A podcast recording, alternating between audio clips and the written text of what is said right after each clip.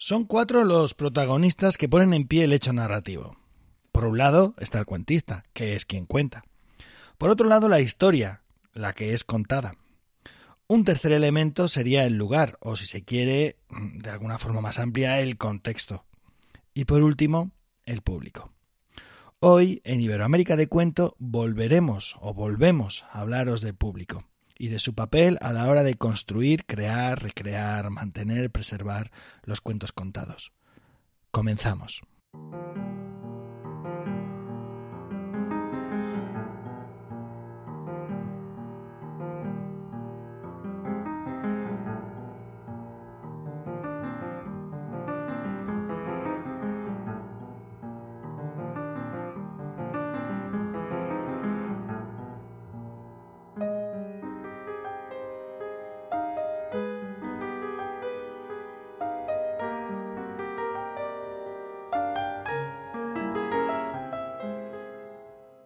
Bienvenidas, bienvenidos, somos Anabel, Manuel, Sandra y Pep y esto es Iberoamérica de Cuento, un podcast quincenal dedicado al mundo de la narración oral, un podcast de la red de podcast en milcar.fm. Hoy, en nuestro capítulo número 56, vamos a hablar del público, sí, otra vez, porque ya lo hicimos allá por abril de 2022, del año pasado. Pero igualmente vamos a hablar del público porque nos comprometimos a ello la pasada semana o la, el pasado capítulo. Pero antes, antes de liarnos con esto, ¿qué tal, amigas? ¿Qué tal, amigo? ¿Cómo estáis? Muy bien, muy feliz de estar acá con ustedes como siempre desde Buenos Aires. Los saludo. Eh, es una alegría esta cita que tenemos cada 15 días de encontrarnos acá para conversar. Sí, es una cita cada 15 días en la que nos encontramos para conversar y volvemos a hablar del público porque nos metimos en ese jardín en el último capítulo hace 15 días. Y nada, que estoy bien, que estoy bien en Alcalá de Henares y fantásticamente. Encantado de estar con vosotras y contigo, Pep. Pues por aquí, por Huesca, también estamos bien, encantadas. No sé, yo creo que me va a quedar aquí de público viéndoos a los tres o oyéndoos a los tres. y a ver qué más se nos ocurre del público. Pep, me tienes aquí en ascuas. A ver, a ver. A ver, yo os propongo lo siguiente, a ver qué os parece. En, en, el capítulo que dedicamos a ello, nos centramos mucho en las sesiones, sobre todo las sesiones familiares, hablamos también de sesiones escolares, y hablamos desde la mirada del cuentista. O sea, el cuentista, los recursos que tiene o los problemas que se encuentra a veces cuando tiene un público tan diverso o las ventajas que hay con un público tan homogéneo o, bueno, algunas otras cuestiones siempre relacionadas con el público, pero siempre desde la mirada del cuentista. ¿Eh? No sé qué os parece. En principio, podríamos orientar, o a mí me interesaría orientar este capítulo desde otra perspectiva, quizás más cercana al cuento. ¿Eh? Manuel, en el, en el capítulo anterior de Iberoamérica de Cuento, dijo, sí, pero haría falta un capítulo en el que hubiera público también. Vale, pues en algún momento haremos un tercer y creo que último capítulo del podcast dedicado al público en el que podríamos escuchar las opiniones del público con respecto a esto que hacemos y a esto que sucede cuando se cuentan cuentos y cuando se escuchan. Pero eh, hoy me gustaría centrarme en lo que es el cuento. ¿Qué ocurre? ¿Cómo afecta al cuento el público? Es decir, cómo eh, ese diálogo, porque no nos cansamos de hablar en este podcast y fuera del podcast somos muy a favor del diálogo, cómo la narración oral no es un monólogo unidireccional, sino que es un diálogo, una ida y vuelta continua entre cuentista y público, cómo eso altera, afecta, cambia, modifica, eh, interviene en la creación, de, en ese poner en pie el cuento contado. ¿Sí? ¿Os parece? A lo mejor es algo que resulta un poco sutil o a lo mejor es algo que no nos da para mucha chicha para comentar. Bueno, quizás habrá eh, oyentes que agradecerán un capítulo que sea un poco más corto, porque últimamente nosotros nos ponemos a la tarea y vamos, que si no que se lo digan a Sandra, que la pobre no hay manera de pararnos los pies o la lengua cada vez que nos ponemos a hablar en una sala de audio. Eso porque siempre nos propone cuentos interesantes, es por ah, eso. Claro, sí. la culpa por supuesto, la culpa siempre es de Sandra. Obvio. No, y, cuando traigo, y cuando traigo alguno así más cortito, encima dicen, va, esto es sencillito, y luego aún así os da igual. Os, os liáis la manta a la cabeza y sacáis allí.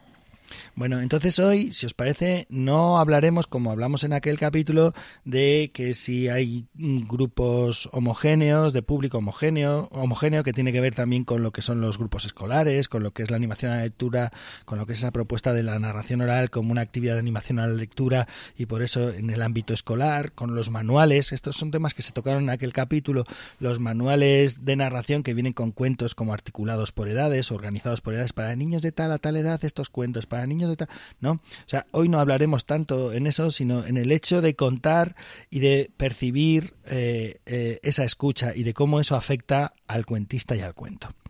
Entonces, mm, vamos a hablar de esto, vamos a ver cómo nos metemos ahí.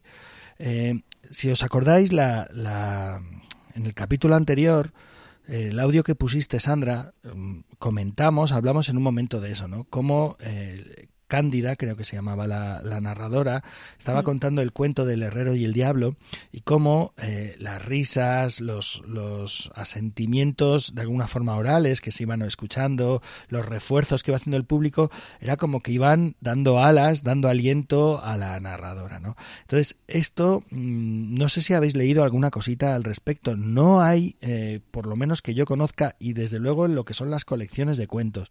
Entonces, que muchas colecciones de cuentos tradicionales, en lo que es el prólogo, en lo que, en lo que es la introducción, suele haber alguna referencia pues a los informantes, a los que llaman informantes, a estos cuentistas tradicionales, muchas veces al contexto, pero hay pocas referencias al público, a la importancia del público. ¿no?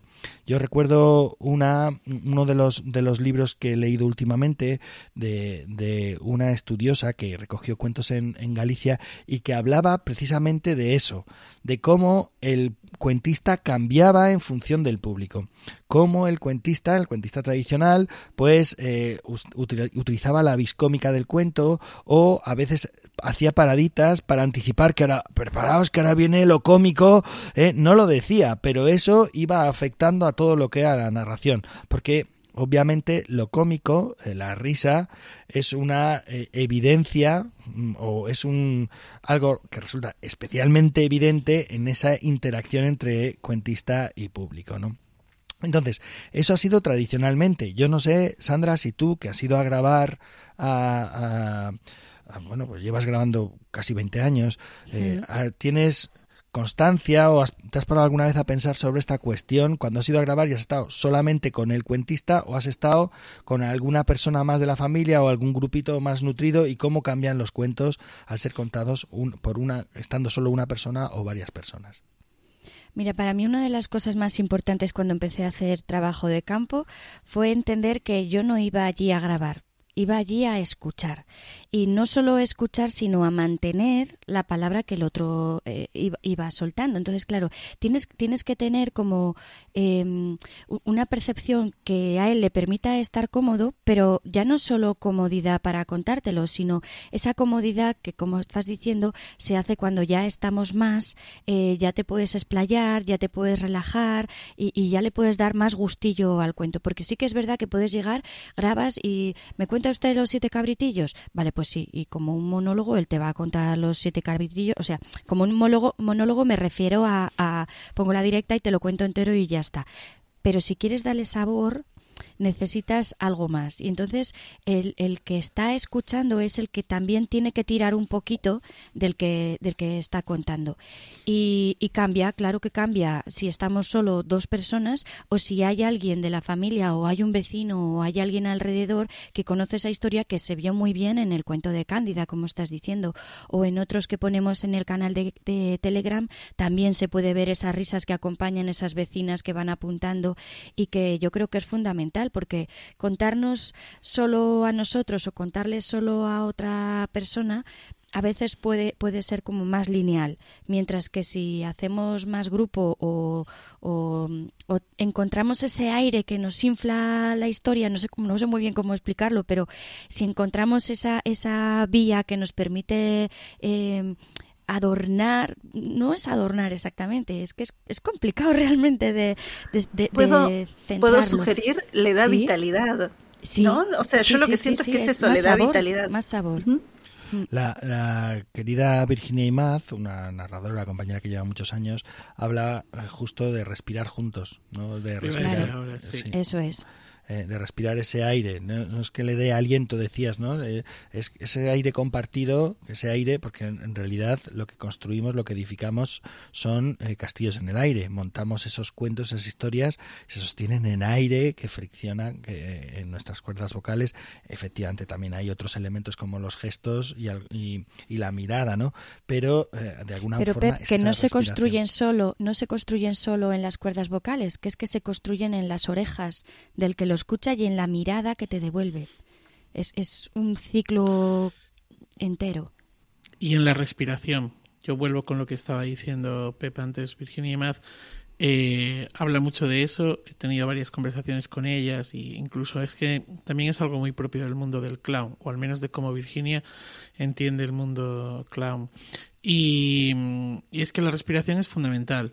Cuando empecé a ser consciente de eso, eh, empecé a experimentarlo eh, en las eh, sesiones. E incluso hay veces que estás escuchando a un compañero y estás diciendo, ¿qué pasa? ¿Qué pasa? ¿no? Hay algo raro. En, la historia es buena, pero hay algo raro. ¿Por qué, ¿Por qué no estamos cómodos? Y tiene que ver con esa, con esa respiración. A veces ahogamos al público o a veces no nos permitimos porque estamos preocupados por la historia, por el guion, por, porque hay una puerta abierta, porque hay algo que perturba la sesión y no respiramos. Y ese respirar te lo, te lo da también el público. O sea, hay, hay que llegar a un punto de comunión, esto puede parecer así como muy zen, pero hay que llegar a un punto de comunión en la respiración también ¿eh? con el público. ¿Sabes? Y, recoger esa respiración del público. Esto me recuerda, eh, cuando empecé a hacer el trabajo de campo, a hacer investigación, al mismo tiempo trabajaba de guía, de guía cultural. Entonces, claro, eh, cuentas historias. De otra manera, no son cuentos, pero cuentas historias. Y, la respiración es fundamental. O sea, no puedes hacer una visita guiada que te dure una hora o dos horas y soltar un rollo lineal. Em, no, necesitas respirar, necesitas que el público respire también y que asimile lo que le estás contando y en estos casos aún más, porque si estás haciendo explicaciones de arte o estás haciendo explicaciones históricas, tienen que asimilar toda esa información, no solo una historia de un cuento que te están contando. Y allí sí que era importante la, respiración. Y uno de los grandes eh, ejercicios que, hacíamos cuando estuve estudiando para guía intérprete era precisamente la velocidad. La velocidad era fundamental porque cuando tienes que repetir ya 10 veces, 15, 80 veces la misma portada de la catedral, al final pones el automático. Y, mm, en las sesiones de cuento a veces ocurre que ves gente que dices, jo, este cuento la debió contar 80 veces porque está en automático y se le ve la velocidad. Y hay que tener, hay que tener, mm, ser conscientes de, esa velocidad y de ese poder respirar para que el otro que te está escuchando pueda asimilarlo todo. Pero el automático ya no funciona. Quiero decir que no, claro que, tú no estás funciona. contando en automático, entonces ya se rompió el diálogo. Se rompió el diálogo. Yo quería sumar que además tenemos un, a ver, esto que ustedes dicen es una escucha activa, es un acto de escucha que muchas veces nos olvidamos de escuchar y más, más todavía quienes no están acostumbrados a que les cuenten cuentos o quedarse un rato en eso. Y sin embargo ocurre igual, o sea, con públicos que están preparados para escuchar cuentos, que digo que ya tienen oreja, ejercicio de oreja, músculo de la oreja, eh, pero también pasa con otros públicos, ¿no? Donde uno, uno se da cuenta ese momento donde empieza esa escucha activa, como, como dicen ustedes, esta respiración eh, sincrónica, ¿no? Que está sincronizada entre quien cuenta y quien, quien escucha, que en realidad también es un participante. Y, pensaba respecto a esta experiencia que vos decías, Sandra, que también hay una, una cuestión ahí que, más allá de si el guía se pone en modo automático, eso es algo que yo a veces les digo a colegas dentro del mundo de lo que son las guiadas en los museos, eh, nosotros nos damos cuenta enseguida quién está escuchando y quién no, o sea, en una visita. Sobre todo, bueno, también cuando pasa lo mismo que pasa en la narración con estos públicos homogéneos o públicos que vienen específicamente a, una guiada. Y mm, hay algo. no, no, sí, pero. No, no, igual, igual, sí. Pero, pero es que ahí el texto va a salir igual. Es que no, no, no habría que seguir con este como paralelismo entre una guía y un cuento, porque el cuento sí que se ve totalmente afectado por la no escucha, ¿no? No, a ver, se ve afectado por la no escucha, pero digamos que eh, yo creo que al revés, que justamente el trabajo con el cuento nos da herramientas en otros espacios eh, donde se trabaja con la comunicación de alguna forma, porque justamente nosotros como narradores tenemos esa herramienta. Y tenemos esa herramienta de que si nosotros también tenemos una escucha activa de lo que estamos contando y lo que nos está contando el público, eh, nos vamos a dar cuenta si es que estamos entrando en modo automático o no. Es muy difícil, pero ocurre, digo, sobre todo cuando uno ya tiene mucho oficio encima. Y también uno se equivoca, también tiene días malos donde estás embalado y seguís y no te das cuenta de que estás con el pie en el acelerador. Pero pensaba también que hay algo dentro de esa escucha activa o de esa respiración sincopada, ¿no? Que a veces, incluso con públicos no participativos, digo que no, no necesariamente están respondiendo como ocurrió con la grabación del episodio pasado, eh, hay ciertos vínculos culturales que uno tiene, la mirada, a veces una sonrisa, a veces una ceja levantada, mismo a veces la interrupción a la pregunta. Eh, pero también pasa que si uno se encuentra con públicos que culturalmente no tienen forma, eh, tienen la regla de no participación, de que la escucha es respeto, pero es respeto detrás de una pared, ocurre que uno está contando y piensa que no hay, o sea, que no hay escucha, que hay una barrera del otro lado, y no necesariamente, tal vez ese público también está, o sea, si uno lo busca y lo genera y trata de ponerle todo ese esfuerzo, muchas veces ese público también responde. Digo porque pasa en el mundo virtual y pasa con extranjeros sobre todo. Los anglosajones son muy fríos, sobre todo los norteamericanos, para escuchar. No sé si has escuchado a los vascos. Durísimos. Has tenido, ah, no. no, no he tenido, no he tenido experiencia. No he tenido frío, hablar de los vascos en general, ¿no? Pero yo tengo un recuerdo de una sesión en las encartaciones ¿eh? con el público como si fuera una pared ahí y tal. Y al terminar se me acercó un tipo y me dijo, no me lo he pasado tan bien en mi vida. Y le dije, tío, podías haber movido una ceja, ¿sabes? bueno, pero ves, ahí tenés, ahí tenés la, la diferencia cultural. Digo, a veces algunas culturas, algunas prácticas de escucha son eso y nosotros esperamos otra cosa. Entonces también ahí uno dice, bueno, no importa, uno le pone el corazón y, y, el, y el oficio, digamos, la profesión para poder porque si no sabes qué está pasando del otro lado hasta que no te lo dicen. A mí también me ha pasado eso de en, un centro cultural en, el País Vasco pasar exactamente lo mismo. También he tenido la experiencia contraria en el mismo sitio, no en el mismo en, ese mismo espacio, pero sí en otras bibliotecas en el País Vasco donde el público ha reaccionado. Sí que he visto, pues eso, a lo mejor eh, cuando tú estás contando algo gracioso, pues eh, hay público que es, eh, se, se, parte de la risa y está totalmente desternillado y en otros y allí pues pues a lo mejor no es tanto. De todas formas, yo tuve una experiencia en la que contamos durante cuatro o cinco jueves seguidos en un mismo sitio y las funciones, o sea, todo, todo iba muy bien todos los días, pero hubo uno, y además fue el último, en el que de repente el público no reía, el público parecía como... Y entonces no sabíamos muy bien qué era lo que estaba pasando. Cuando terminó, la gente quedó contenta, vinieron a dar las gracias, pero no el gracias ese típico de respeto de, bueno, gracias, ¿eh? que así... No, no, o sea, era un poco de cortesía, ¿no? Sino que era un agradecimiento. Entonces, tampoco creo... A ver, que pueda haber una serie de rasgos culturales en cuanto a la escucha que tiene el público y cómo la manifiesta, Vale, pero que no necesariamente, ¿eh? que, que en, Madrid, eh, o sea, claro. público diferente durante cuatro o cinco jueves y uno de ellos dices, o sea, tú tienes la sensación de que aquí está pasando algo raro, pero no estaba pasando nada raro. Eso es. Esto nos da pie para hablar de eh, lo que es la escucha del narrador, porque esta experiencia misma con eh, público impertérrito me ha pasado eh, en el País Vasco, pero me ha pasado en Sevilla, además que recuerdo perfectamente, y me ha pasado en Gran Canaria, mm, y me acuerdo perfectamente. O sea, que no tiene que ver tanto con eso como con que somos personas que tienen que aprender a escuchar para contar, ¿no? Pero antes de eso, una cosica. Eh, hablábamos del cuento tradicional, contado, afecta con el público. Sí, y esto también se ve hoy en, en la actualidad. O sea, me refiero en todo este ámbito de, lo, de la neonarración, de los narradores urbanos, de este colectivo nuestro. Eh, se ve también que el cuento eh, se ve alterado por el público, por la disposición del público, o sucede más bien que el cuento anda más, más fijado porque nosotros tenemos una responsabilidad, tenemos que dar como una calidad y somos más impermeables a esa, a esa interacción con el público. ¿Qué pensáis al respecto? Yo creo que ocurren las dos cosas.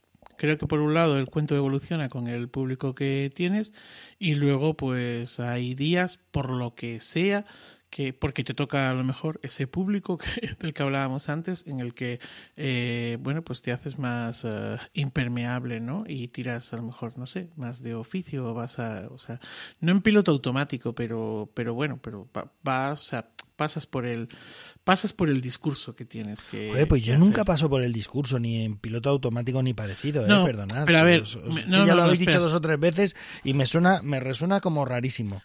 No, a ver, cuando digo piloto automático no quiero decir en que eh, obvias totalmente al público y tú sigues eh, haciendo la M con la mala. No, no estoy hablando de eso. Estoy hablando de que tú estás contando y, y, ahí, y bueno, pues eso ves a, ver, tú estás contando algo y ves que el público está entrando y está reaccionando a eso y a lo mejor te recreas más en eso. Eh, sin embargo, hay veces que eso no ocurre y entonces, bueno, pues, pues no, no sigues por ese camino. A eso es a lo que me refiero. Y, es, y sigues por otro camino que, que, va a conducir la historia. Yo creo que el cuento nunca es el mismo el cuento nunca es el mismo porque no estamos igual un, día que otro, ni el público es el mismo. Ni el espacio. Claro, entonces yo creo que eh, cada día influye en, la manera de contar y cada día yo creo que, tenemos que aprender antes ya de empezar observar y, ver cómo están y ya en las primeras frases tú ya notas cómo, cómo están recibiendo y cómo te, están contestando. Hay días que va a ser fáciles porque ya desde el principio te van a seguir y, te encuentras cómodo y hay otros días que toca luchar y que notas ese frío o, o ese silencio o esa quietud allí y lo que haces es ir tirando, ir tirando y estirando la historia para, para llegar al final. Mm, no, no hablo de, del automático, Pep. Yo ah, me refería más al, al, piloto automático en ese otro tipo de narración que puede ser el, el, trabajo de, de, guía y de repetición de las mismas palabras. Pero en los cuentos nunca repites exactamente la misma historia. Tienes la misma estructura, pero nunca es la misma historia. Vale, replanteo la pregunta, a ver qué os parece. Eh, entre el público está quien nos contrata. Eh, alteramos la selección de cuentos, alteramos las versiones de los cuentos, modificamos, hacemos eh, trabajo de cocina en, en, casa para que el cuento se amolde, se adapte a las expectativas de quien te está contratando de alguna forma. Eh, para poner un ejemplo, o sea, mm, ahora mismo mm, gran parte de sesiones, o hay muchas sesiones en España que están pagadas por eh, actividades promocionadas por eh, centros o, concejalías de igualdad, por poner un ejemplo, ¿no? Entonces, eso implica que se afecta, o sea, afecta al, al cuento, a la selección de los cuentos, a las versiones de los cuentos, incluso a la manipulación de los cuentos ellos también están entre el público o no. O sea, eh, quienes nos programan. A ver, lo que pasa es que lo que pasa es que te han contratado para eso. Quiero decir, te han contratado para hacer una sesión desde esa temática. Eh, con lo cual, pues, pues no. Vamos, quiero decir que si tú has aceptado ese trabajo, pues lógicamente Em, Pero allí yo pues creo que no, no modificas tu trabajo, sino que lo que estás modificando es el, la selección, eso es, la selección de cuentos que has llevado antes. A mí, por ejemplo, sí que me afecta más según qué tipo de personas pueda haber eh, oyendo el cuento. Yo recuerdo que una de mis peores sesiones de nervios fue en Los Inauditos de Guadalajara. Y quieras que no, eso al final te afecta, sabiendo mm, toda la gente que había allí observándote y, y todos los narradores que había, programadores, bibliotecarios, al final se te pone un nudo allí y eso sí que afecta realmente, más que la temática de los cuentos que puedas seleccionar para determinadas sesiones. El tema de los narradores entre el público también igual convendría tocarlo. En un capítulo especial. No, Pero, es maravilloso. mismo. Es maravilloso tener a compañeros y compañeras entre el público. Para mí me parece, es porque luego con ellos puedes hablar y tienen una mirada muy afina sobre eh, las cosas buenas y las cosas malas que han ocurrido. Entonces siempre es un pero No veas lo que impresionan los ojos de Pep Bruno ahí súper serio mirándote. Eso sí que es frío, Dios mío. yo, yo pensaba que también hay una cuestión ahí, es que depende obviamente también del público. Digo, el programador te contrata, te invita para participar en una cierta actividad y mm, justo estuve preparando, estuve con un espectáculo que tenía que ver con cuentos de India. Y yo una de las cosas que más me preocupaba era que el público, iba a haber público de India también. Entonces era distinto cómo encaraba yo los cuentos, porque sabía que la escucha de ellos era diferente. Que es distinto que si de repente solo le cuento a público, no sé, de acá de Argentina, cuentos de India, porque su relación con el país, con la literatura, con la tradición oral es distinta. Entonces eh, ahí no solamente era la elección del repertorio, sino también saber que las escuchas eran diferentes. Porque obviamente, que, ¿qué es lo que pasa cuando te piden algún tipo de cuento temático o, como ustedes decían, algo sobre igualdad o algo sobre violencia o algo sobre... Eh, uno trabaja sobre un... Yo siempre trabajo sobre repertorios de tradición oral. Lo que voy a hacer es no voy a modificar el cuento. Sí voy a buscar algo que tenga que ver con esa temática, pero no los voy a editar. Pero sí me voy a fijar mucho también en cuáles... Eh, ¿Cuáles son las escuchas que tiene ese público, además de estar ahí abiertos o dispuestos a escuchar una historia? Porque obviamente que también el, contexto de ellos puede marcar muchísimo si reciben bien o mal una historia. Yo no sé, no les voy a contar un cuento del Ramayana, una, un, fragmento, cuando seguramente conocen mucho más del Ramayana que yo. Eh, cosa que me puedo dar esa licencia de contarlo con un público común, pero sí. Pues mira, os cuento una anécdota, además de hace poquitos días, finales de diciembre. Yo este año he estado contando mucho un cuento ruso, el de Kalabok, y, resulta que llegó al Burgo de Ebro y había una mujer con dos niños, una niña y un niño, que se, la mujer además se llamaba Natasha. Yo hago la presentación de dónde saca el cuento, del proyecto de cuentos de importación, y explico por qué quiero contar este cuento. Empiezo el cuento y, y la niña, que debía tener unos cinco años y el hermano unos siete, no es así y yo, ¿vale? me dice, eh, mi madre, eh, mi madre sabe ese cuento y tú no lo haces bien. Y yo, mm, vale, digo, yo te voy a contar el que, el que me contó a mí, mi amiga Natasha. Mi madre también se llama Natasha. Y yo, ¿vale? Entonces, fue una situación súper incómoda porque por mucho que yo me intentaba esforzar para que ese cuento funcionara, no era el cuento de su madre y no había manera. El resto del público estaba súper entregado y funcionaba súper bien. Tiene muchas repeticiones y para colmo encima yo no lo cantaba. Entonces, para la niña ese cuento estaba fatal, estaba fatal. Cuando acabé, acabo el cuento, aplausos, a todo el mundo le había encantado, y ella se levanta y me dice, pero no has acabado, y yo, ah, no he acabado.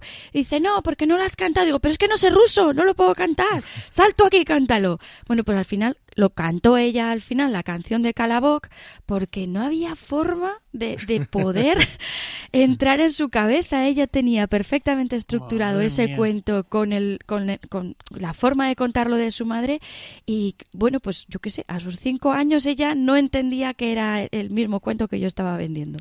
Esto me recuerda a una vez que terminé de contar Caperucita, Caperucita Roja. Y al terminar eh, me dice una madre, no es así, esto es en el público, todo el público ahí. Digo, ¿cómo que no es así? No es así. Digo, ¿cómo que no es así? Que no, que no, que no, que no acaba así, no puede ser que el lobo se coma a la niña, que no sé qué. Digo, hombre, por poder, claro que puede, lo, acabo de contar. Y no, pero no es así, tal. Y ya dije, bueno, vamos a ver, ningún niño aquí ha planteado ningún problema, está usted ahí al, al fondo sentada Vamos, que si es así, que bueno, que no pasa nada. Luego si quiero lo hablamos, pero déjeme seguir contando, ¿no? Pero estaba ahí tenaz, tenaz, tenaz, que no es así, que no es así, porque claro, eso le estaba dando un mensaje a, la infancia de alguna manera que era, bueno, doloroso, o yo qué sé, o que no era permisible para ella. ¿Cómo no va a tener un final feliz? Claro, una cosa de esas. No, acá eh, en algún momento me ha tocado trabajar con cuentos japoneses y tener niños japoneses que se presentaran. O sea, hay una relación similar o una reacción similar a la niña Sandra.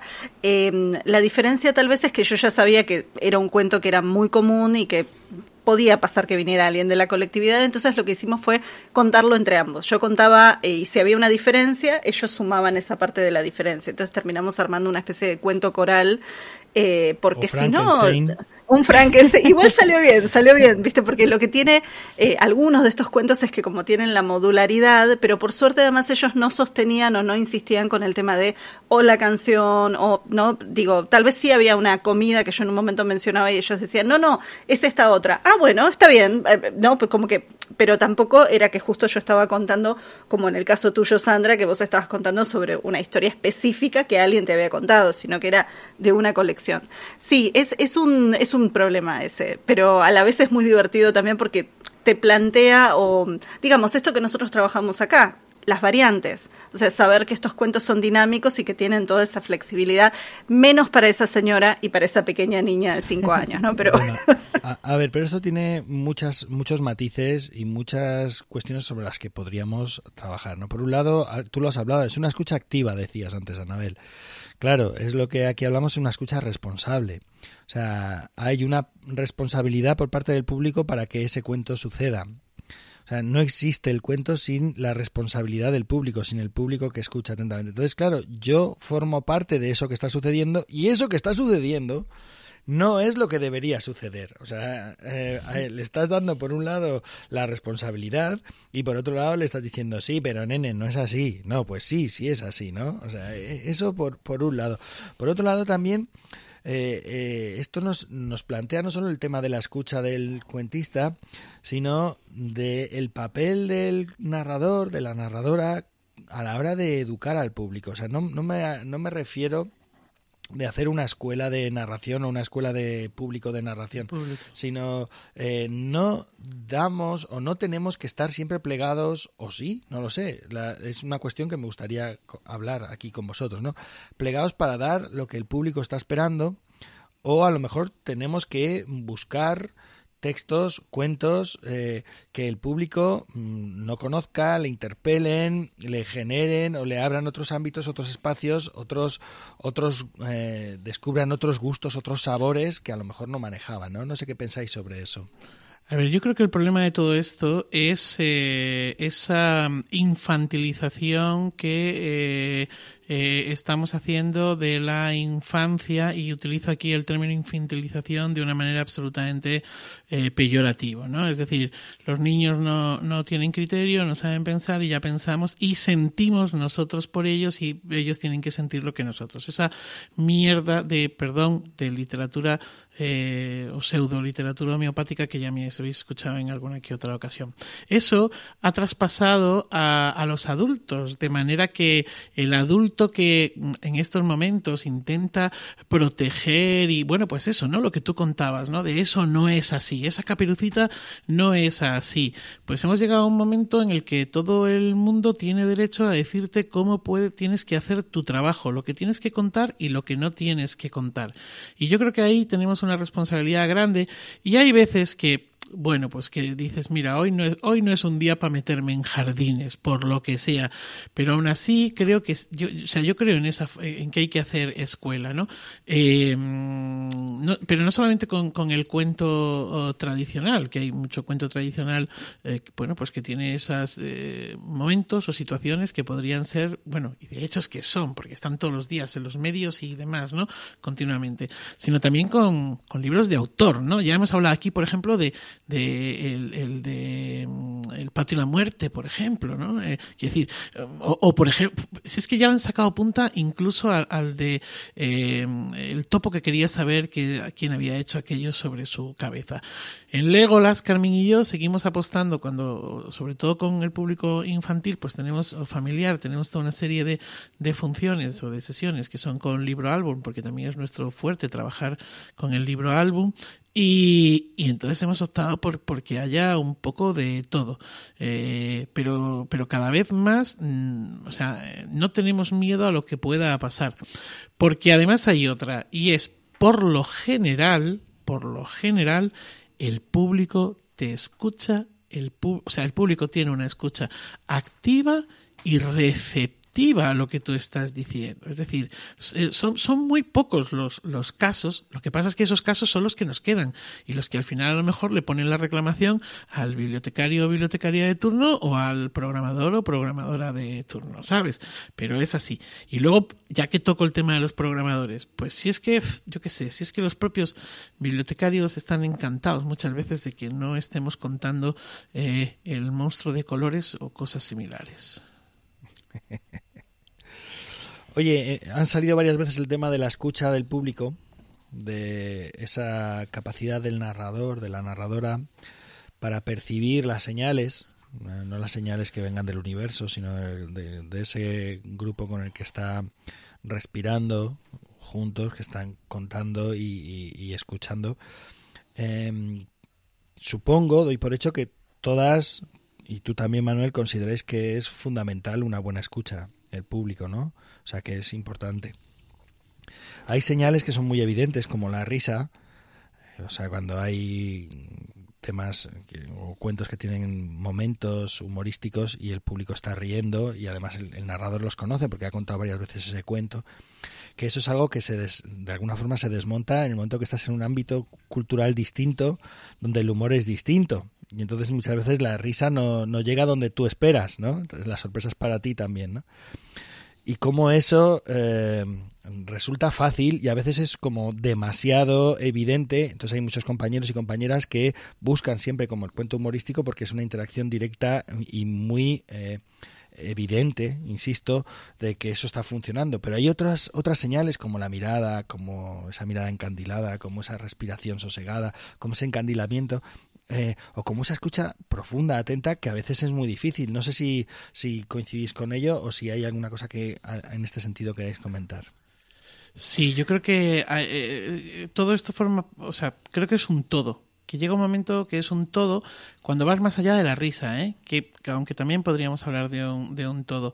Em, de manera que se produce ahí una, se produce esa comunión, el público está respirando, lo que hablábamos antes, ¿no? Es que el público está respirando al unísono, está respirando de manera sincopada contigo y tú lo estás percibiendo, lo estás percibiendo porque además una de las maravillas bueno, y a lo mejor no es tan maravilla, ¿no? Pero una de las maravillas que tiene este oficio es precisamente que se hace aquí y ahora y se hace teniendo al otro delante, sin cuarta pared. Eh, normalmente, digo normalmente, creo que muchas o muchos de los narradores pedimos que haya un poquito de luz en la sala para poder ver a ese público, precisamente porque les quiere, porque queremos que el público forme parte de la función y nos diga lo que por, por dónde por dónde va, ¿no? Cómo tenemos que no, no cómo tenemos que hacer nuestro trabajo, pero que formen parte, que sean eh, parte activa de, de, la función, ¿no? Entonces, hay, hay momentos en los que incluso les ves encogerse en la butaca, encogerse en la silla, eh, porque, bueno, pues porque, porque lo están pasando mal, mal dentro de lo bien que lo están pasando, ¿no? Porque aquello que tú estás contando está, les está llegando y porque están construyendo contigo, porque no olvidemos que al final tú puedes estar contando, pero si ellos no están construyendo contigo, pues no hay nada, no hay nada que hacer.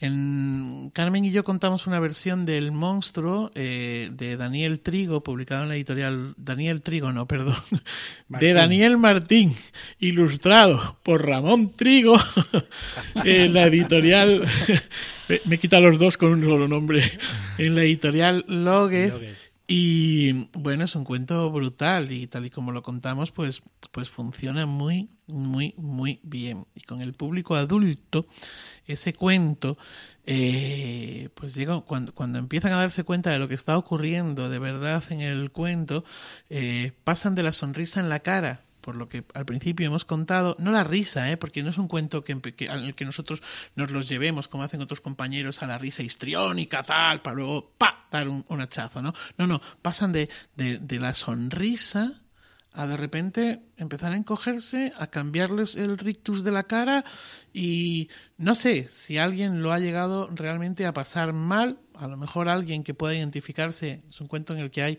eh, maltrato, eh, violencia de género detrás y, y, bueno, pues quizá a lo mejor alguien le ha removido porque ha sufrido eso, pero en general lo que ocurre es que el público empieza a encogerse, a hacerse pequeño, a estar así como de otra manera siguen escuchando y sigue siendo precioso y seguimos respirando a la vez, pero de otra manera. Además es que si consigues conectar en esos cuentos, a mí me ha pasado de, ver cómo lo están viviendo al otro lado y, ponerse la carne de gallina que, en ellos y a mí al, al mismo tiempo. Hay un cuento que, utilizo en unas sesiones de, de género para adultos y, y, están viendo lo que va a ocurrir y saben mm, el mal trago que va a llegar y es lo que tú dices, Manuel, se van encogiendo, se van encogiendo, pero es que incluso el público consigue que yo también me vaya encogiendo porque nos vamos a hacer acercando todos a ese momento que, duele, que, que, no quieres llegar, pero que vamos juntos de la mano para, para poder pasarlo juntos. Sí, eso también nos ha pasado. Nos ha pasado que algún día después de terminar hemos comentado eh, que hoy, hoy me ha dolido el cuento. O sea, dolido, a ver, en el sentido este que tú estás comentando, ¿no? De decir, ostras, hoy, hoy no sé qué, no sé si hemos cambiado un verbo, hemos, o sea, ¿qué hemos hecho hoy para que eh, nos hayamos contagiado de alguna manera de eso, eh, de ese sentimiento, de ese dolor que ha podido tener el público? Y ojo, porque el término eso, dolor eso ocurre no también. Eso ocurre también con la risa. Mm, que a veces también estás contando, ellos se están riendo y llega un momento en que te conectas con sus risas y tú no puedes. Estás allí em, respirando, respirando, pero te vas a reír con ellos, que no, no puedes seguir. O sea que el público influye mucho también en el que está narrando. Eh, yo quiero comentar una cosita más. En diciembre normalmente yo suelo acabar el año contando en un, bueno, se llama el Guirigay, no es un festival, es un, bueno, un Guirigay. Eh, hay un montón de talleres, hay un montón de para niños, 800.000 personas, yo que sé, un montón, y hay un espacio de cuentos donde se suceden tres días, tres sesiones por la mañana, tres sesiones por la tarde, una detrás de otra. Es un espacio abierto, no coges ticket, no coges nada, tú llegas a ese sitio, te sientas, te vas cuando quieras. Y hay una cosa muy chula que es eh, ver gente que te está oyendo un cuento y a lo mejor otros que están ya cansados o que acaban de llegar o que se mueven o que interrumpen justo. Y la gente que está dentro, los niños, las niñas que están dentro, las familias que están, los mandan callar y dices, ostras, esto mola mogollón. Eh, no me molestes que estoy yo aquí en la historia y me estás quitando esa mirada que yo tenía encandilada siguiendo la historia o me estás partiendo justo el momento que yo estaba esperando allí de puntillas para saber qué era lo que estaba ocurriendo. Y esas señales que tú puedes ver, eh, estas llamadas a la atención que el propio público hace a otro público, es impresionante. A mí, a mí me encanta. Cuando no eres tú el que tienes que decir, señora, mm, siéntese que está molestando a los demás, sino que son los propios que están alrededor los que están mandando ese silencio o ese estate quieto. Una escucha responsable de verdad, de verdad. De Ahí verdad. lo tienes, eso es. Ah, Eh, yo ah, pensaba, yo pensaba con los silencios eh, que también hay silencios y silencios. Digo, esto que vos preguntabas antes, Pep, de cuáles eran, ¿no? Si era la risa, si era la mirada, si era, como dice Manuel, la forma de sentarse. Yo a veces cuento sin anteojos, sin gafas. Eh, y con los últimos años antes podía ver, ahora ya no puedo ver bien. Así que hay un montón de detalles que me pierdo del público respecto a... es la realidad, tengo que confesarlo. Ahora me encargué gafas nuevas, así que bueno, vamos a ver cómo sigue esta cuestión. Pero... Eh, pero una de las cosas interesantes para alguien que empieza a estar un poco chicato, no un poco así a lo murciélago, es que los silencios, ustedes se ríen, pero es cierto. Los, los, eh, es muy común de acá, chicato. Eh, es los silencios también empiezan a decir cosas, porque justamente tiene que ver con ese conjunto de movimientos que ocurren en la gente físicamente o de escuchas, donde tal vez vos no ves en detalle su rostro, sobre todo la gente que está sentada atrás de todo, en mi caso, pero, pero sí eh, el silencio cambia. O sea, vos te das cuenta, como decía Manuel, ¿no? Acá algo que dijimos que no es lo mismo. Bueno, uno empieza a percibir también esos silencios que son eh, de atención o de tensión, ¿no? De tensión porque justamente están entrando dentro de ese, ese momento del cuento. Incluso eh, yo también prefiero contar en lugares que estén bien iluminados, pero incluso así, eh, sin poder ver del todo a la gente, ayuda muchísimo, eh, ¿no? Es como que va sumando. Hay una imagen que a mí me gusta mucho poner eh, cuando hablo de, del hecho narrativo y es cuando eh, el narrador sabe contar, pero el público no sabe escuchar, pero se deja. Hay públicos que se dejan, ¿eh? se dejan. Bueno, venga, a ver, que nos vas a enseñar. ¿no? Tú, piensas es como cuando alguien que sabe bailar se pone a bailar con alguien que no sabe, pero se deja. Entonces termina y dice, ¡uh! Coño, qué bien bailo, ¿no? ¿Sabes? Entonces, que es lo que nos pasaba a María G y a mí, cuando eh, bailábamos en las fiestas, pues ella bailaba con su padre y yo bailaba con su madre y decíamos los dos, "Joder, pues si bailamos de maravilla. Y entonces nos poníamos luego a bailar juntos el paso doble y era un desastre. Tú no sabes bailar, no sabes, ni tú, ni tú, ni yo, ni nada. Entonces, en, en ese caso, claro, lo que ocurre es que eh, cuando el público sabe escuchar y tiene esa escucha densa y el narrador sabe, sabe bailar, y sabe contar. Entonces ahí sucede la cosa poderosa, ¿no? A veces os habrá pasado alguna vez que te encuentras con un público con una escucha densa, densa, muy profunda, muy, muy centrada, que no es que como que la narración vaya por hilitos a cada cabeza, no, sino que se ha abierto un canal espacio-temporal ahí, un boquete enorme como donde estamos todos, ¿no? Entonces... El Demogorgon. Sí, eso. Hay un silencio, qué forma de sacarnos, macho. Hay un silencio, hay un silencio profundo ahí, ¿no? Y a mí me ha pasado en alguna ocasión que he dicho, o sea, estoy viviendo un momentazo maravilloso ahora de contar. O sea, esto, esto es uno de los mejores momentos de mi vida de narración y me gustaría parar, de, dejar de contar un segundo para decir, eh, solo quedémonos un segundito así y disfrutemos de esto que está ocurriendo. Pero claro, si lo haces, lo rompes. Entonces estás contando y a mí, a mí, me ha pasado como que quiero demorar la narración, pero claro, no puedes porque te sale lo mejor que tú sabes contar de la mejor manera que tú sabes contar, porque ese público baila muy bien y tú bailas y, bailas lo mejor que tú sabes, ¿no? Entonces es, maravilloso, ¿no? Y luego hay que sumar la sed del público también, el hambre, el hambre, que cuando tú llegas y, saben escuchar, pero encima además te están esperando con ganas y con hambre, ahí salen unas historias que dicen, ay, lo tengo que dejar grabado en la piel porque esto lo tengo que conseguir repetir otra vez. ¿Y nos pasa en esos momentos que es como si te pudieras desdoblar? O sea, como si te pudieras salir de ti y ver todo lo que está ocurriendo. Eh, no he tomado drogas en este momento. Viaje astral de Manuel por encima del público. Si alguna vez lo veis contando y veis que Carmen está hablando y mirando como te toca, pero no sigues y tengo que seguir yo, es porque él está haciendo su astralidad ahí arriba. Bueno, para mí eso que tú estabas contando ahora, Pepi, es, es, eh, es eso, o sea, es ese momento en el que eh, eres capaz, o sea, vamos, que como que, eres capaz de salirte casi de, tu cuerpo, no te sales, obviamente, ¿no? Pero que, que, eres capaz de ver la escena, casi. Pero quiero bueno, pero también... dale, dale, eh, No, iba a decir que también le pasa a veces a la gente que escucha historias. Yo en alguna época llevaba a dos amigas que no eran del mundo de la narración oral, no estaban acostumbradas a escuchar historias, pero me acompañaban muchas veces a escuchar distintos narradores. Y una de ellas en particular, cuando se enganchaba en la historia, le salía el comentario en voz alta, ¡ay no! O sea, de repente es de esas del público que el narrador escucha a tres kilómetros de distancia porque siempre reacciona. Em, y por un lado, a veces a ella le daba mucha vergüenza y a veces, no siempre, pero muchos narradores me decían, no, no, está buenísimo, porque ella también en un punto se desdoblaba, o sea, se olvidaba que estaba ahí en la sala y tenía que responder reaccionando como si estuviera viendo una serie en su propia casa, ¿no? Digo, tenía esa reacción espontánea de olvidarse que estaba rodeada de gente y que lo correcto es no hacer ruido, interrumpir, no sé qué, no podía evitarlo, se le salía desde el fondo y era muy divertida, la verdad, como público. Hombre, esas son divertidas y son comedidas, ¿eh? Pero si a cada frase te hacen el comentario, terminas hasta arriba diciendo anda bonita, no, no. anda bonita. Sí, sí, sí, entiendo, entiendo. Sí, bueno, había, había puntos y puntos. No iba ella con todo a todas las funciones. Yo pues, recuerdo una así tremenda, ¿eh? que al final la señora que estaba al lado le dijo, igual no hace falta que en el siguiente cuento comentes. yo me quedé muerta. Porque ella no sabía, es que yo ya ni la miraba, o sea, ya intentaba que ella no estuviera tan dentro de la historia para que no fuera comentando todo el rato, porque cortaba un montón.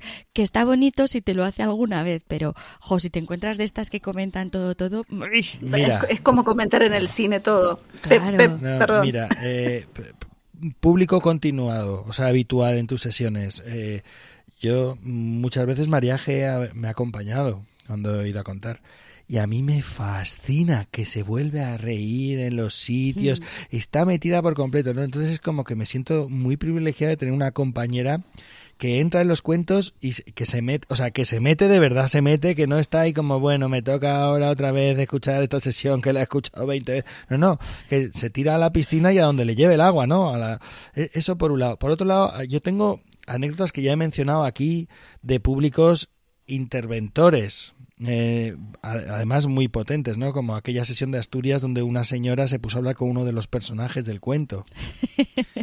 que quería boicotear el cuento. O sea, yo esto lo he contado porque es algo que me ha pasado solamente una vez en mi vida, espero que no me pase nunca más, pero eh, había como tres mujeres, que además son tres mujeres, ojo de armas tomar, que son muy habladoras y están todo el rato, y encima la bibliotecaria, que ya me conoce, me las pone ahí en primera fila. Digo, nena, me hacen aquí un cortocircuito con respecto al público que tengo que estar saltando esta valla todo el rato, ¿no? Entonces, si la cosa funciona, ese diálogo es muy intenso, si la cosa funciona, el cuento funciona muy bien, pero ahora yo, yo termino la sesión, yo me acuerdo que le dije la última vez, yo eh, me tienes que pagar el doble o el triple de la persona que me traigas, porque si me pones a estas muchachos de aquí, yo estoy trabajando como nunca, ¿no? Igual que me pasó la otra vez, esto también os lo he contado aquí seguro una o dos veces, eh, eh, cuando Aguilica de Arbolar está cayendo y el muchacho aquel se levanta y, y, se pone las manos en la cabeza y dice, se va a matar, ¿no? Porque él no ve agua en el fondo del pozo. Entonces, esta interacción afecta, realmente afecta directamente, pero muy, muy directamente a lo que es el cuento, ¿no? Y de hecho, con, con equivocaciones, con errores, con situaciones que no estaban en el cuento y que encajan y se quedan en el cuento porque han resultado, pues, eh, eh, muy divertidas y, muy coherentes con la historia y que forman parte de alguna forma eh, natural con esa historia, ¿no? Con esta eh, cosa del cuento modular que comentábamos. Claro, pero esto lo hemos comentado más veces, es que contra más cuentas una historia y más público te vas encontrando, ellos te van haciendo crecer, porque te van dando anécdotas y te van dando allí cosas para ir enriqueciendo el, el, cuento y la historia. Así que el público, una vez más, vemos que es otra parte de los cuentos. Bueno, oye, por, por ir avanzando, eh, si os parece, porque yo creo que ya vamos a ir terminando el capítulo, hay una cosa que también... Eh, y los malos cuentos, los que no terminan de funcionar, esos cuentos que cogemos, que, elegimos porque pensamos, oh, sí, este cuento, pero este cuento no, este cuento no, y vemos al público que no hay manera, ¿no? Eh, yo creo que eh, incluso en, en algunas ocasiones he pensado, digo, hay gente que utiliza un montón de recursos externos al cuento porque necesita captar la atención del público, ya que el cuento no capta la atención del público, ¿no? Pues me tengo que disfrazar, me tengo que pintar, me tengo que poner tal, tengo que utilizar no sé qué, tengo que utilizar no sé cuántos, eh, como que hay como eso extraverbal que es como ese otro recurso fuera de la oralidad para eh, mantener la atención. No sé qué pensáis sobre eso. Yo con algunos cuentos me pasa que digo, ¿son malos cuentos o soy mala yo? Entro en esa duda existencial. Pero en particular porque me pasó eso con eh, un tipo de cuentos que por lo tanto yo siempre, por eso defiendo mucho el tema de la investigación del cuento y el contexto, sobre todo en cuentos tradicionales de culturas que no son las nuestras, que no son eh, digo, la, la, sociedad indoeuropea, occidental, algo familiar. Eh, hace, cuando empecé a contar cuentos japoneses, la primera vez hice una sesión de cuentos en el museo donde yo trabajaba para niños, eh, preciosa, todo, bueno, hice la elección de los cuentos, los preparé, los empiezo a contar. Tenía una niña de tres años muy disruptiva, pero más allá de la niña de tres años disruptiva, que eso, a ver, con, a esa edad puede llegar a ser normal, tenía que ver con que ni yo estaba conectada con los cuentos ni ellos estaban conectados, porque yo no entendía del todo los cuentos. Después, cuando terminó esa sesión, lo entendí. O sea, dije, no, no, pero claro, yo estoy tratando de contar esto cuando en realidad lo que estoy es obligándome a responder a este pedido específico de que cuente cuentos japoneses y eh, en realidad no les encuentro, hay algo que no, me no termino yo de entrar al cuento.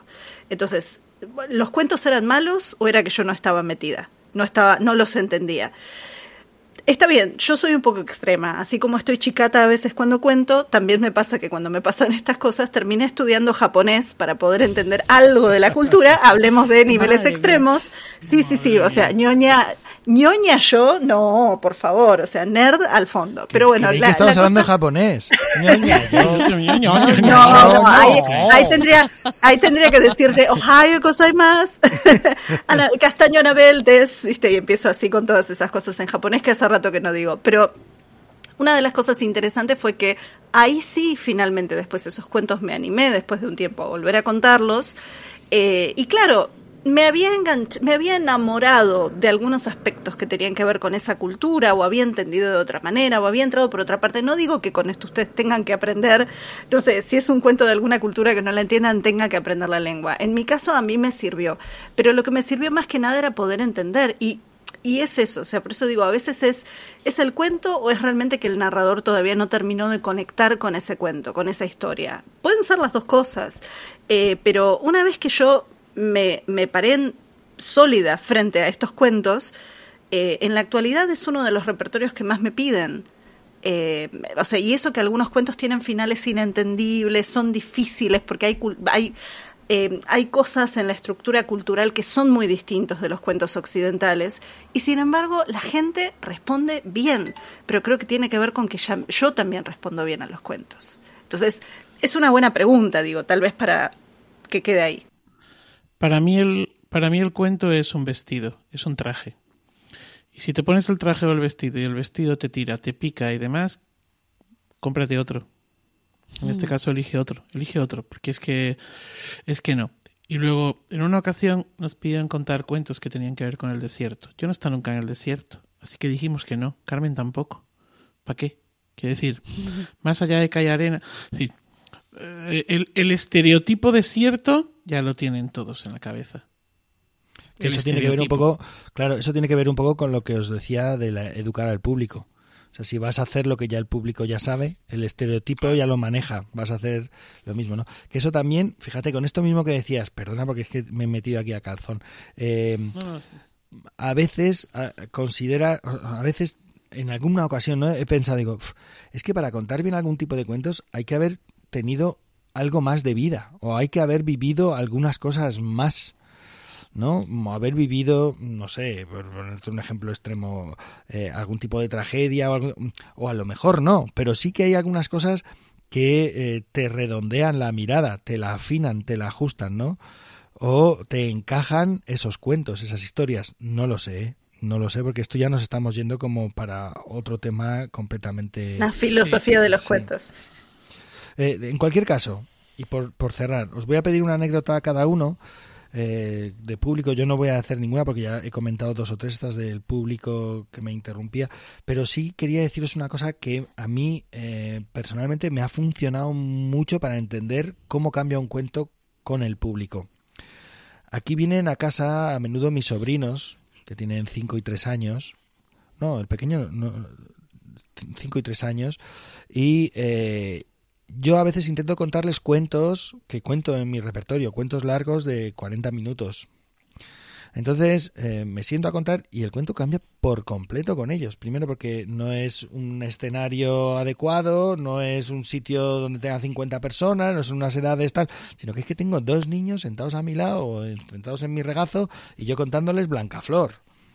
Y yo les quiero contar Blancaflor porque y además quiero que conozcan una buena Blancaflor que yo conozco que no sé qué tal, entonces yo cuento Blancaflor de 40 minutos, entonces claro, yo tengo que utilizar recursos que no utilizo habitualmente cuando yo cuento en, en escena. Y, y, el cuento funciona de una forma muy distinta a como yo estoy acostumbrado y me gusta, me gusta. No digo que sea mejor o peor, me gusta que eso suceda, porque el cuento está muy vivo y depende muy mucho de ese público en concreto, ¿no? No sé si tenéis alguna experiencia así eh, en ese sentido y si no pasamos directamente a las anécdotas. Dime si tienes alguna cosa, te veo Sandra que si tienes alguna cosa. Yo necesito eh, pequeños a mi alrededor. Es una cosa curiosa, eh, pero necesito tener pequeños cerca para, para seguir contando.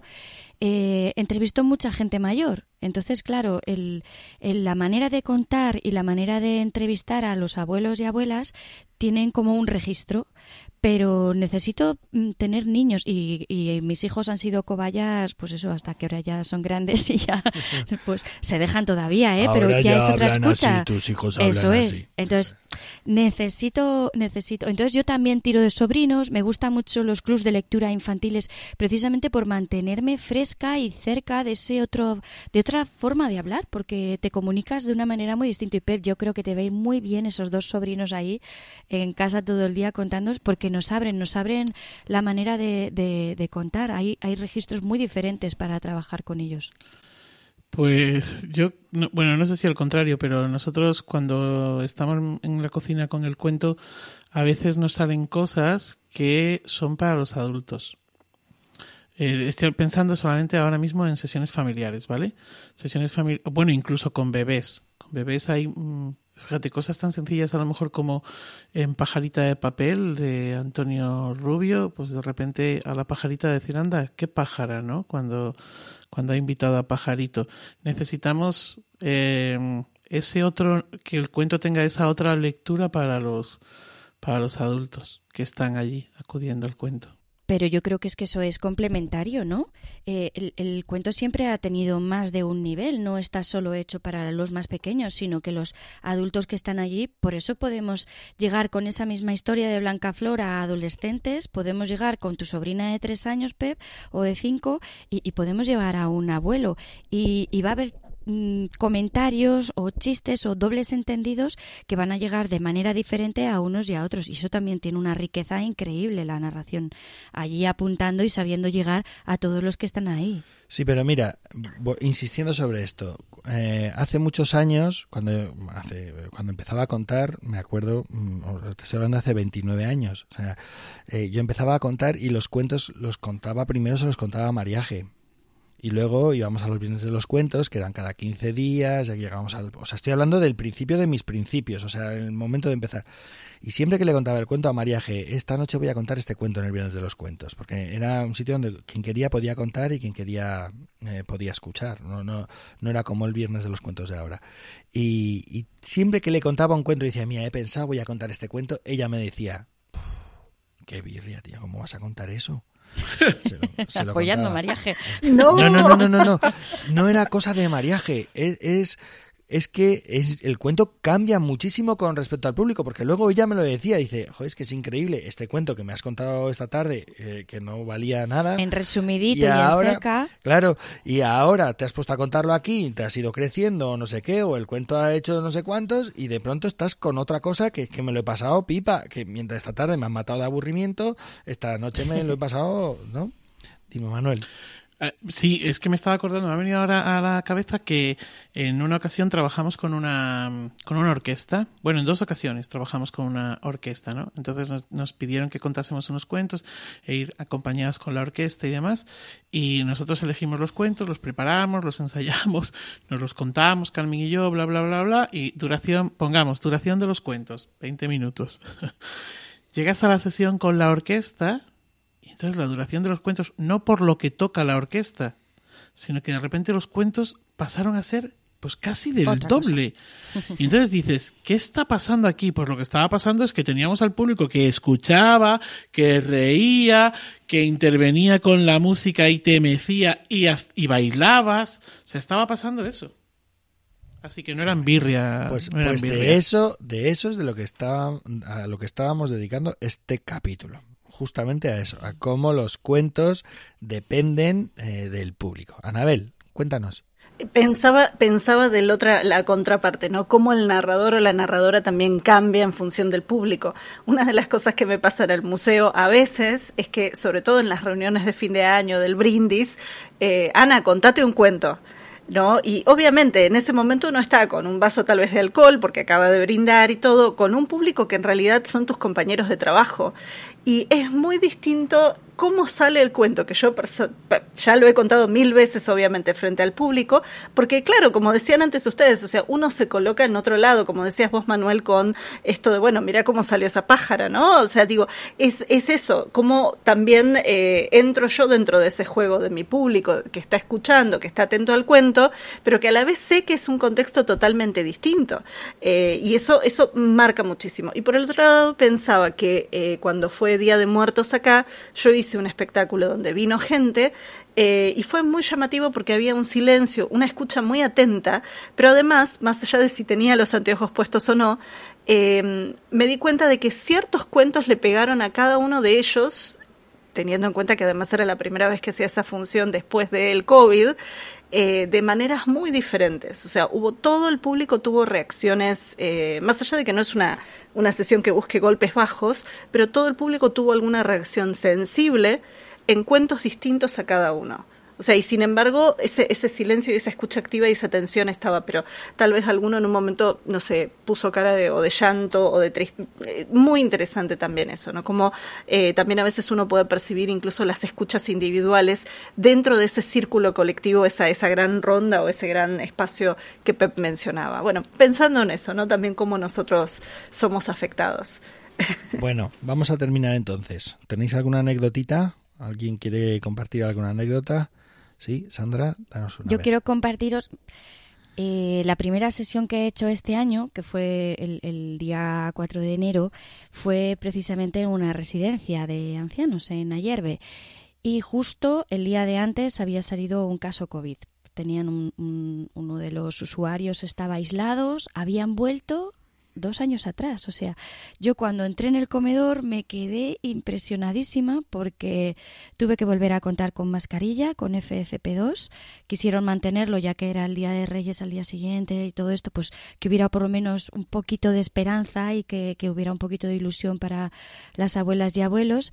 Y, volvimos otra vez a, además, unas distancias, estaban en grupos de cuatro, les acababan de dar de merendar, cada cuatro estaba en su mes los cuatro eran los que se juntaban, eh, todo grandísimos, separadísimos, lejísimos, un micrófono que yo me volvía loca de lo que gritaba aquello, pero, pero había tanto frío en el centro porque encima era una sala rectangular larguísima, el centro estaba vacío, las mesas a los laterales y todos súper separados.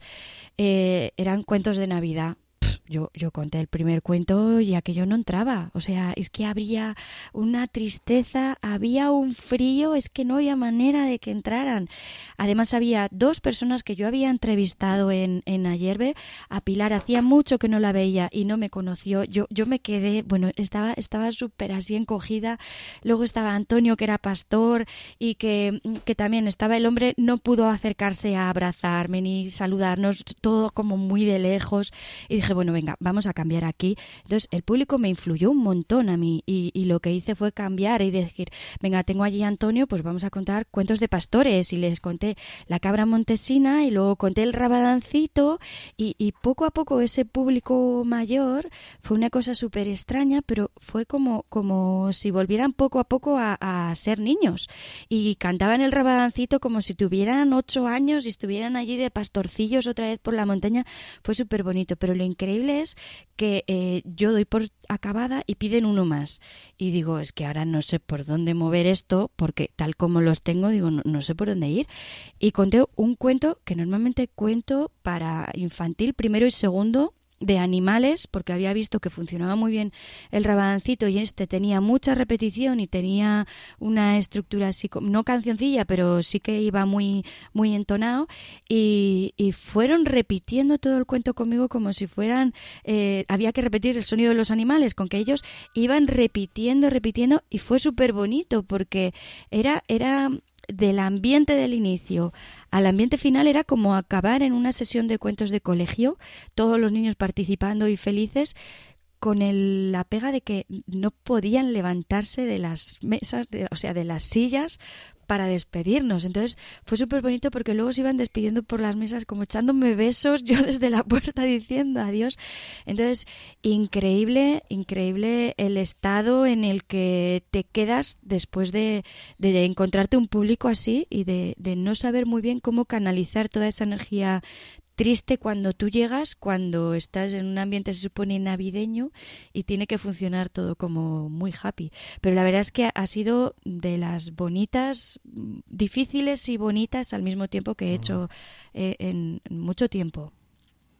Yo tengo una muy bonita también y muy personal, porque no me acuerdo por qué extraña razón, antes de salir a escena decidimos cambiar un cuento en el repertorio. Sacamos uno que iba y metimos otro. Otro en el que yo doy una receta de cocina de... O sea, dentro del cuento hay un momento en el que explico cómo se hacen unas gambas al pilpil. Y entonces hablo del pimentón de la vera. Y hay una señora entre el público que asiente con la cabeza, una señora que llevaba eh, enamorado de lo que estábamos haciendo desde el principio y de estas personas del público a la, que, le sostienes la mirada y con la que estás, pues, pues que, que estás retroalimentándote con ella, conectado totalmente, ¿no? Entonces yo estaba encantado con aquella mujer, con aquella mujer. Y cuando ya digo lo del pimentón de la vera y la mujer asiente con la cabeza y se le pone una sonrisa, pues mucho más. La sesión termina y cuando termina me voy a cambiar y a la que vengo me dice Carmen, esa señora quiere hablar contigo porque me ha preguntado eh, si éramos extremeños, yo le he dicho que tú sí y que eras de Arroyo de la Luz. Y entonces voy a hablar con ella, digo, ¿conoce usted Arroyo de la Luz? Y me dice, sí, viví allí en mi infancia durante muchos años. Nos ponemos a hablar y resulta que mi padre vivía en la casa enfrente de la que vivía mi padre.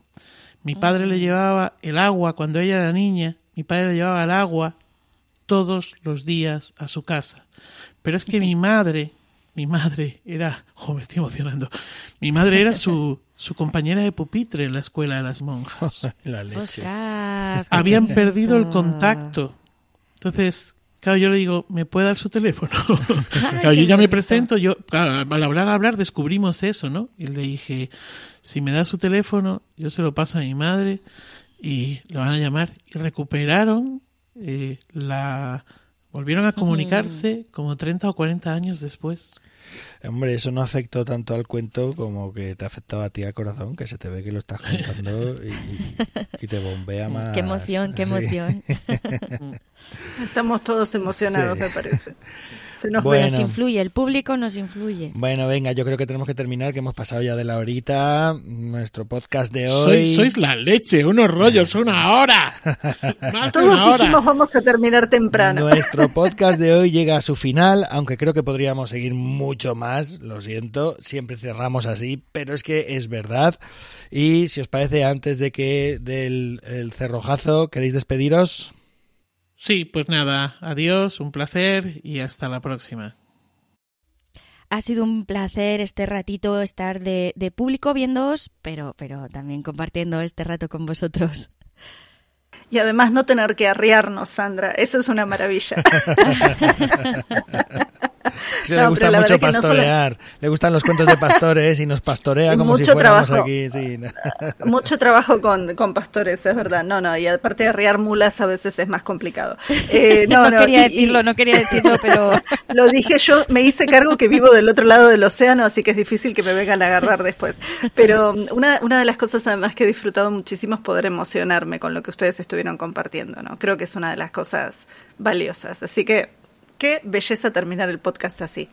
Y empezar el mes de esta manera, ¿no? Bueno, pues os recordamos que esto es Iberoamérica de Cuento, un podcast quincenal dedicado al mundo de la narración oral en Iberoamérica, realizado por Sandra Aguas desde Huesca, desde lo alto de los cerros, haciendo de rabadancita, por Anabel Castaño desde Buenos Aires, desde al lado del, del Mar de la Plata, echando plata y brillos y destellos por doquier, por Manuel Castaño desde Alcalá de Henares, bombeando sangre y emociones, y por Pep Bruno desde Aigal, quien ha tenido el privilegio de coordinar este 56 capítulo del podcast. También nos recordamos que Iberoamérica de Cuento forma parte de la red de podcast de emilcar.fm y que podéis consultar y comentar todos nuestros contenidos en las plataformas más importantes de podcasting y en emilcar.fm barra de cuento, donde tenéis acceso a nuestras cuentas en Twitter y en Facebook. Gracias Jota por tu estupenda labor, gracias Joan por la música y gracias a vosotras y a vosotros por escucharnos, acompañarnos y dar sentido a esto que hacemos, tanto en el podcast como cuando contamos. Así terminamos, nos encontramos en los cuentos.